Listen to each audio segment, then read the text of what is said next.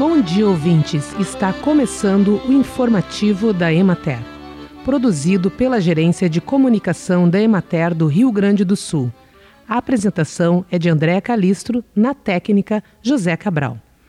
A agricultura é um dos setores mais vulneráveis da economia às mudanças climáticas.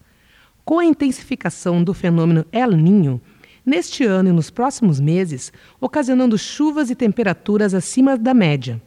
As frutíferas de clima temperado podem ter seu potencial produtivo afetado.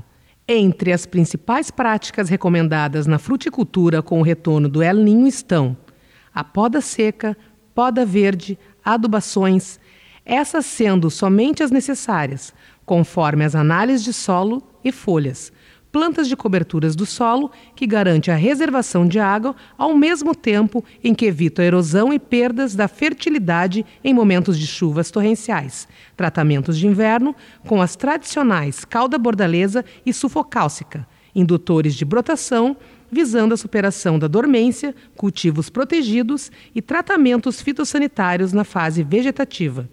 A escolha dos fungicidas deve ser feita de acordo com a fase da planta e condições climáticas predominantes.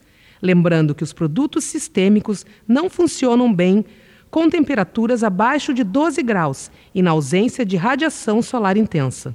Bem, e por hoje é isso, nós vamos ficando por aqui, mas amanhã tem mais informativo da Emater. Um bom dia a todos que nos acompanham e até lá.